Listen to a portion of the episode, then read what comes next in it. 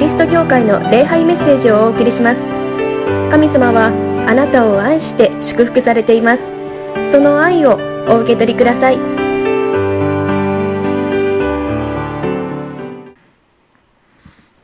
1週間の歩みを終えられてまたこの礼拝へと皆さん帰ってこられました。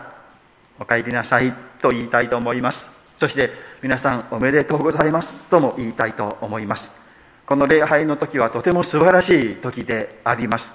皆さんがそれに参加しておられるということは本当に幸せなことであります。いや本当にそんなに幸せなのかな。あんまり変わらないんじゃないかなって思っている人おられるんじゃないかなと思いますけれども絶対それは間違いなんです。とても素晴らしい恵みに今預かっています。神様は皆さん一人一人を愛していてくださりいつも見守っていてくださる。この世の中はいろんなことが起こるけれどもでもそれに勝る素晴らしい恵みが与えられているというのを皆さんは知っているんです。それは本当に幸せなことであります。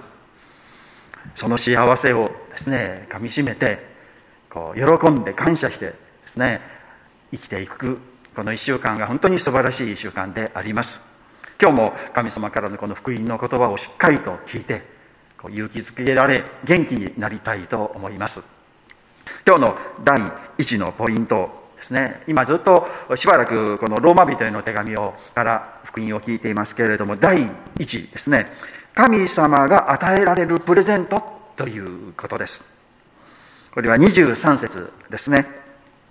後半です。しかし、神の賜物は、神の賜物とですね、神様が与えられる賜物。まあ、賜物ってあんまり、えー、使いませんよね。あの、こう賜り物と言いましょうかね。身分の高い、あの、まあ、高貴な人から、こう、与えられるものを賜物というのです。まあ、英語なんかは簡単にギフトというふうにこうなっていますけれども日本語はそういうニュアンスをこうちゃちゃんと表せていると思うんですね神様からのプレゼントというのはあ神様がくれたというんじゃなくて本当に素晴らしいというか近寄りがたいお方から与えられる素晴らしいものなのだということです。神様はこの全宇宙を作られました。この宇宙がどれほど巨大なのか私たちは想像にもつきません。その宇宙のほんの片隅にある銀河系というですねこの星の塊の中の私たちは太陽系というね太陽を中心とする、えー、星のグループがあってその中のちっぽけな地球というところに私たちは住んでいます。地球の中でも日本というまあヨーロッパから見たならまあもうもう東の極みでもうポロッと落ちてしまいそうなところですけれどもそこに私たちは住んで大阪というところにいる。もう宇宙巨大な宇宙の中から見たら本当にもうないに等しいみたいなものですけれどもその私たちを神様は知っていてくださり見ていてくださり私たちにプレゼントを与えますよと言ってくださるんです。本当にそのプレゼントを受けたというかこんなものを見ていてくださりこんなものに何かくださるということ自体本当にそれだけでも嬉しいなって幸せだなってありえないことだなということです。その神様からのプレゼントが何かと言いますと、神の賜物は私たちの主キリストイエスによる永遠の命なのですとあります。イエス・キリストを通して永遠の命を私たちは与えられているということです。永遠の命という素晴らしい命を与えられているのであります。と言っても、なんだその永遠の命ってよくわからないなってそれよりも今困っているのでもう一回、えー、10万円くれた方がいいかなってそんなものよりもっと思ったらそれはとんでもない間違いだということです。本当の永遠の命というものの価値を知っているならばそんな10万円なんて問題にならないなっていうほどの価値のあるものであります。10万円どころではないんですね。この世のこの世界のこの地球の全ての財産全てのものと比べても永遠の命の方がはるかに価値があるというものなんです。じゃあ10万円じゃなくて1000万円にするから永遠の命と交換しませんか？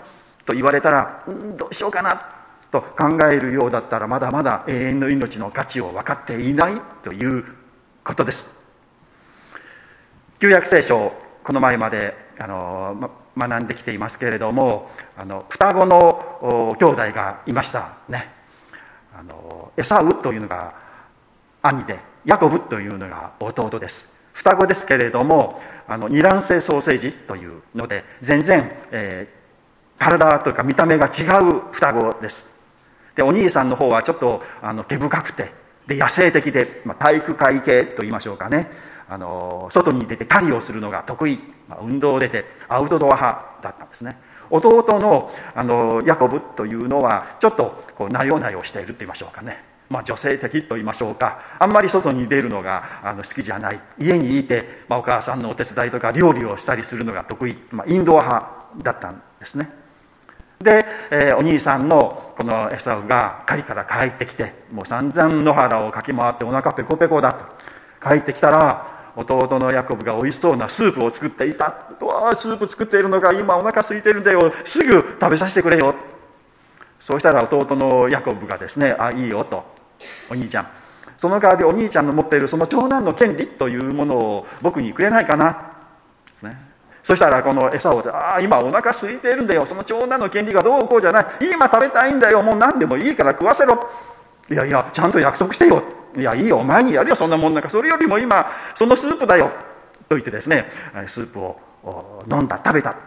で、えー、その後スタムンダがあるんですけれども結局そのエサウはその長男の権利というのを失うことになってで、ああ、なんとかその権利をくださいませんかとお願いしたんだけれども、もうダメだったという話があるんですね。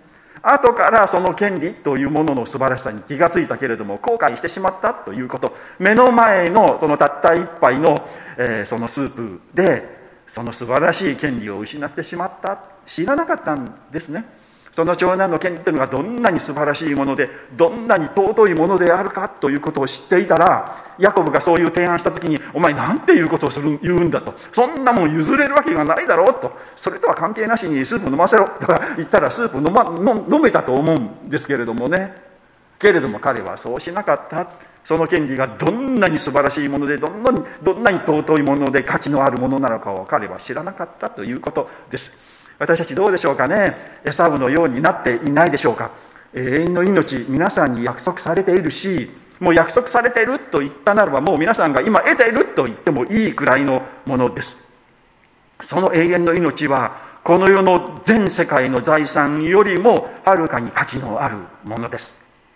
反対に言うならばこの世界のこの何がなくても永遠の命さえあればもうそれで十分なんだ。というくらいのものが永遠の命です。それを神様が惜しげもなく私たちに皆さんにですよ。あなたにですよ。今もう与えられている。それを与えるためにイエス・キリストはこの世に来られ人間になってそして十字架にかかり死に復活をされ皆さんに与えられている用意されているんです。まあこの永遠の命が本当にリアルにくっきりはっきり分かるのは皆さん天に変えられてからのことです。それがどんなに素晴らしいのかその時にもうはっきりくっきりというかね分かります？ああこんなに素晴らしいものだったんだ。感動しますよ。驚きますよ。腰を脱がしますよ。でよかったなって思う。で反対にこんな素晴らしいものがもう私のものだった。私に約束されているならばあの地上のあの小さなものにあれにこだわってこれがないと嫌だとかねあのこれがあるから大丈夫だなんて思っていた。自分はなんと小さな人間だったんだろうかな生活だったんだろうかなときっと思いますよね。私たちクリスチャンの醍醐味というのはこれですよ。今この地上にいながらああ私は永遠の命素晴らしい神様の祝福を与えられている。私は最高に幸せな人間だと信じて生きる。というのがクリスチャンの醍醐味です。旗から見たらですねあの人全然幸せじゃないあれがないこれがないこんな不幸だという中にありながらいやいやいやいやそういうもの何も関係ないんだよ。私にはイエス様によって永遠の命を神様が与えてくださっている。もう私がこれがあれば十分なんだ。という喜びで生きていく。あの長崎で昔ですね江戸時代クリスチャンがあの処刑されましたよね。あの話なんか見るとですね彼らも生き生きとしてですねあの長崎の処刑場に行くんですよね。もう殺されるのに喜んでいくって周りの人がものびっくりする。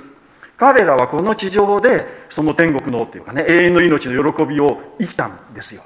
それができるというのが私たちです。周りの人から見るとなどうしてこんな状況でなんで喜んでいられるって不思議なほどの喜びに満たされて生きるというのが私たちクリスチャンですよ。皆さんですよ。皆さんに全てがもうそのものが約束されている。この地上にこのコロナ禍の中にあいあって喜んで希望を持ってですね生きていけるというクリスチャン。その恵みに皆さん預かっている。招かれているんです。ね、喜びたいと思うんですね。第2番目。ですね生き方を変えましょうということです。20節ですね。あなた方は罪の奴隷であった時はとあります。罪の奴隷と言いましょうかね。罪というものがあるということなんです。罪というのはですね皆さん、まあ、例えば悪いこと、まあ、犯罪とかまああのまあ、ひどいことと言いましょうかね。そういうことですけれどもそれもそれも罪です。けれどもですねそのその悪いことのもうその下にある根元にある根っこというのがもっと悪いことなんです。それが何かと言いますと神様が私たちに永遠の命を与えてくださっているというその神様の恵みを知らないで生きるというのが皆さん罪なんですよ。この世の中を見ると本当にいろんな人がいます。立派な人もあります。優れた人もいます。クリスチャンじゃない人でですね。クリスチャンよりも人格的に立派な人も残念ながらいるんですね。あの人クリスチャンみたいだなみたいな。神様信じていないけれどもというような人いますね。けれどもそれでも罪の中にあるんですその方は。なぜかというとこの神様が与えられる永遠の命ということを関係なしに生きているからなんです。ですから罪というのは悪いことだけではないんですよね。周りから見て立派な人でも神様のこの永遠の命と関係なしに生きているならば実は罪の奴隷なんだということなんです。この世の中の人間は、まあ、あの2種類に分類されます。2種類しかないんですよ。3種類ないんです。一つは神様の愛永遠の命を喜んで生きている人とそうではない人。それ以外にないんです。いやいやいやそうじゃなくて神様の愛を喜んでいる人そうじゃない人。じゃあその真ん中に神様の永遠の命関係なしに幸せに生きている人いるんじゃないかなって思うんですけれどもそういう人はいないんですよ。神様のその愛神様のくださる永遠の命に関係なしに生きている人はみんな残念ながら罪の奴隷の中にあるということなんです。そういう方のあの生きているあの生き方というのは自分がどのように良い人間になるか良い働きをするか立派なことをするかによって自分を判断して生きているということです。ね、自分は優れたことをしたから立派な人間なんだって思う。ね、自分は私はあのいろいろ試験に合格して頭のいい人間なんだと自信を持って生きる。私には価値があるんだそう思って生きる私は生きていていい人間なんだ私はこの世の中に必要な人間なんだと自信を持って生きる実はその生き方が罪の奴隷なんだと聖書は言うのです。けれども皆さんその反対もあるんです。その反対も実は罪の奴隷にあるんです。反対は何かというと私はダメな人間だ。立派なことができなかったから私はダメな人間だと思って生きる。私は罪深い汚れた人間だと思っている。人間。それも罪の奴隷の生き方です。私は価値がない人間なんだ。私はこの世に必要とされていない人間なんだ。私なんかもう死んでしまった方がいいんじゃないかと思う生き方も実は同じ罪の奴隷の生き方なんですね。まあこの成功した人立派な人という人いますね。で私たちから見たらあの人は成功しているから自分に自信を持って、えー、生きているんじゃないかなと思いますね。けれどもこの世の中で自分絶対大丈夫だと思って生きている人なんて一人もいないんです。どんなに成功した人も私はこれほどやったからもう大丈夫だっていう自信持つことはなかなか難しいんです。傍から見たらいやいやいやあなたはこんなに素晴らしいこんなに立派な業績を挙げられたからもう私はもう大丈夫だと自信持ってもいいんじゃないですか。いや持っておられるじゃないですかと思っていても本人の中には恐れがあり不安があるんですよ。いろんな人の、まあ、伝記といいましょうかあのそういうインタビュー記事なんかを読むとそれが分かりますね。優れたことをしても例えば後輩なんかでもっと優れたというか自分から見るとあの人私よりも才能があるんじゃないかなみたいな人が出てくると不安でしょうがない。いつか追い抜かれるんじゃないか。いやもうこっちの方が自分なんか忘れ去られてこっちの方を皆さんが見てんじゃないかなみたいな恐れ。そういう恐れにとらわれてしまう。だからみんなそうですよ。いつかもう見捨てられるんじゃないかという恐れの中にある。そういうのは決して幸せではないですね。またですねそういう立派な人はですねあのできていない人に対してちょっと優越感を持つんですね。そしてあなたはダメなんだみたいなねことをこう言ってまあダメなんだということによって自分の自信を得ようとしたりするんですからまあ下の人をこの差別したりいじめたりする。まあいじめることによってこの人よりマシなんだと思いたいみたいなことがありますね。まあ世の中のいじめなんてのはみんなそうだと思うんですね。自分より下な人間を作ってですねちょっとマシなんだと思いたい。そのような生き方をしていて自分はこれで大丈夫だって心から思えるかと言ったら思いませんよ。いつも不安があり恐れがある。それを聖書はですね死と言うんですよ。そういう状況にあるともう私なんかダメだな。私なんかいなくてもいいんじゃないかな。この世は私を必要としないんじゃないかな。って思ってしまう。行くつくところは死になるというこの世の生き方というか罪の生き方というのはそういうことなんです。まああの犯罪とか悪いことをした人は自分は悪い人間だと思いますよね。やっぱり普通。そして本来ならばこんなことをしなくてもみんなからちゃんと認められるいい生き方をしたいなと思う。けれども自分ができないなと思ってしまう。結局もうそういう方々も罪の奴隷の中にあるということです。皆さんどうでしょうかね。ともすると私たちはその罪の奴隷の方に陥ってしまうのではないでしょうか。私たちはそういう生き方そういう罪の生き方からすっぱりとですねこう新しい生き方神様の愛神様から与えられた永遠の命を喜ぶ生き方へと切り替える必要があるんですね。そしてもう私たちはもう切り替わっているんですよ。皆さんがこの教会に来ているこの礼拝に来ているというのはその証拠であります。第3のポイントですね。聖なる生活の実を結ぼうということですね。22節。あなた方は今は罪から解放されて神の奴隷となり聖なる生活の実を結んでいます。まあここあの奴隷というのはこの当時聖書を書かれた当時奴隷制度があったんですけれども、えー、罪の奴隷となる人。でその反対を神の奴隷と言いましょうかね。神様の愛の中にあるのか罪の中にいるのか。しかし私たちは罪の状態からではなく神様の愛の中にすでに移っているんです。そして神様の愛を喜んで生きる時にこの聖なる生活の実を結ぶことができるようになる。嬉しいですよね。この聖なる生活の実を結ぶことができるというのは。それは私たちのうちに精霊の神様がおられて導いてくださり私たちをそのようにしてくださるんですね。あの一つはですね自分が何をしたとか何をしなかったにおいて自分を安心するというか自分が価値があるというそういう判断をやめるということです。自分はこんなことをしたこんなことができた。だから私は優れた人間なんだ。反対にこれができていない。これはダメだ。だから自分はダメなんだ。という考え方をやめるということです。まあ、目標を持ってですね、目標を定めて何かをするというのはとても良いことです。今も、あの、理事会とですね、財政健全化委員会というのがあって、一緒に、えー、この、西山さんの提案でですね、あの学んでいるんですけど、目標を定めてあの生きる生き方をしましょうっていうのを学んでいるんですけれども、目標を定めて、この目標を目指していくというのはとても良いことですね。で、えー、いろんなことを考えて進んでいく。そしてその目標がうまくいったと思ったら、だから自分は大丈夫だと思ったらダメだということなんですよ。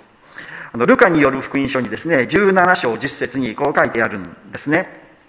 あなた方も同じことだ。自分に命じられたことを皆果たしたら、私どもは取るに足りないしもべです。しなければならないことをしただけです。と言いなさい。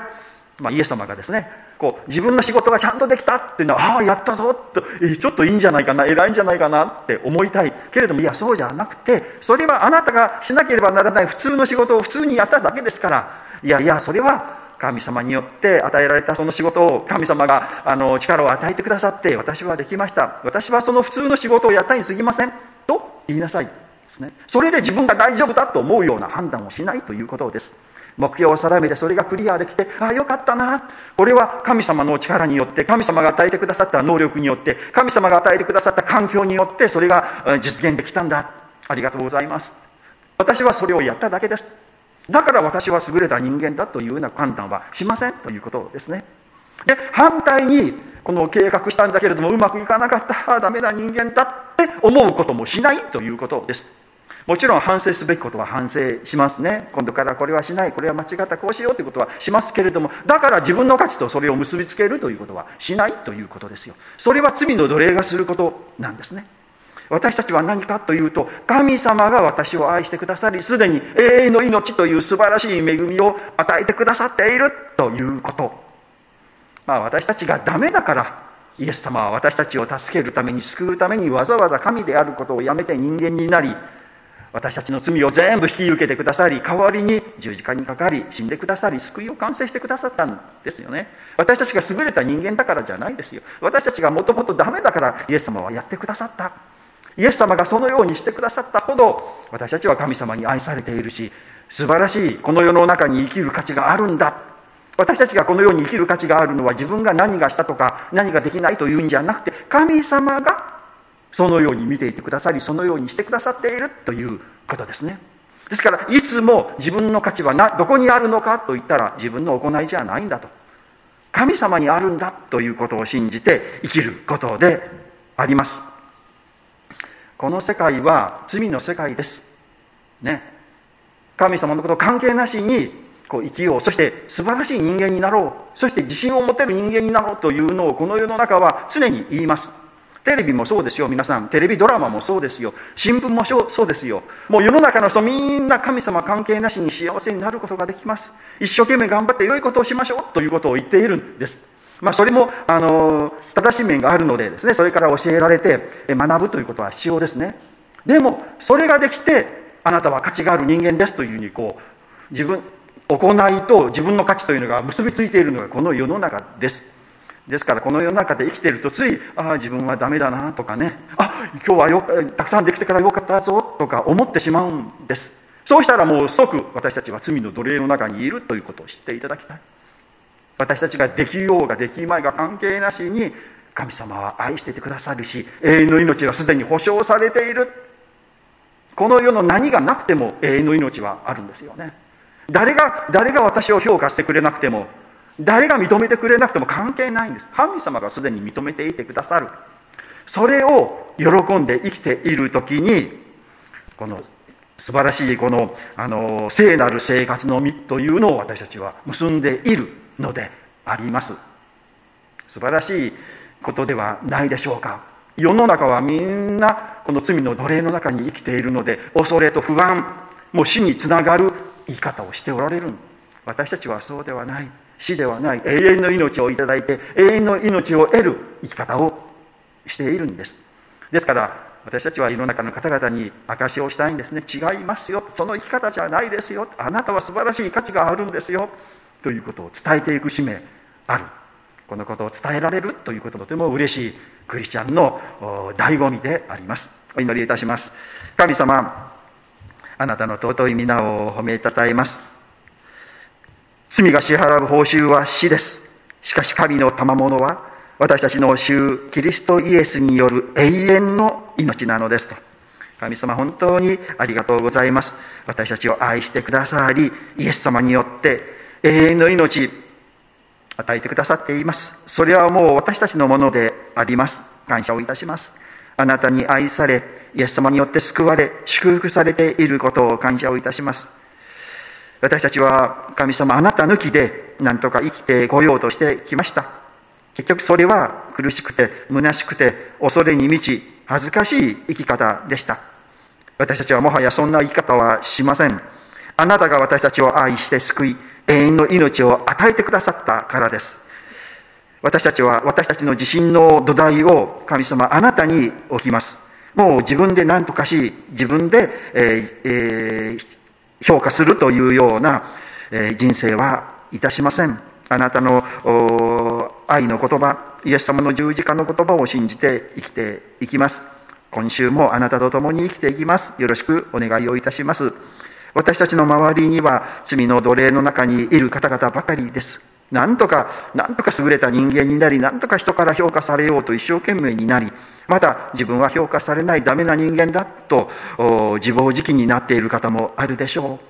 そういう方々に本当に神様の愛を、神様の救いを伝えるものとして、どうか私たち用いてください。どのような言葉で、それらの言葉、方々に語りかけてよいか分かりませんけれども、どうかその言葉も与えてくださるようにお願いをいたします。けれども、永遠の命が約束されているものとして、この一週間も本当に喜び輝いて生きていきたいと思います。イエス・キリストの皆によってお祈りをいたします。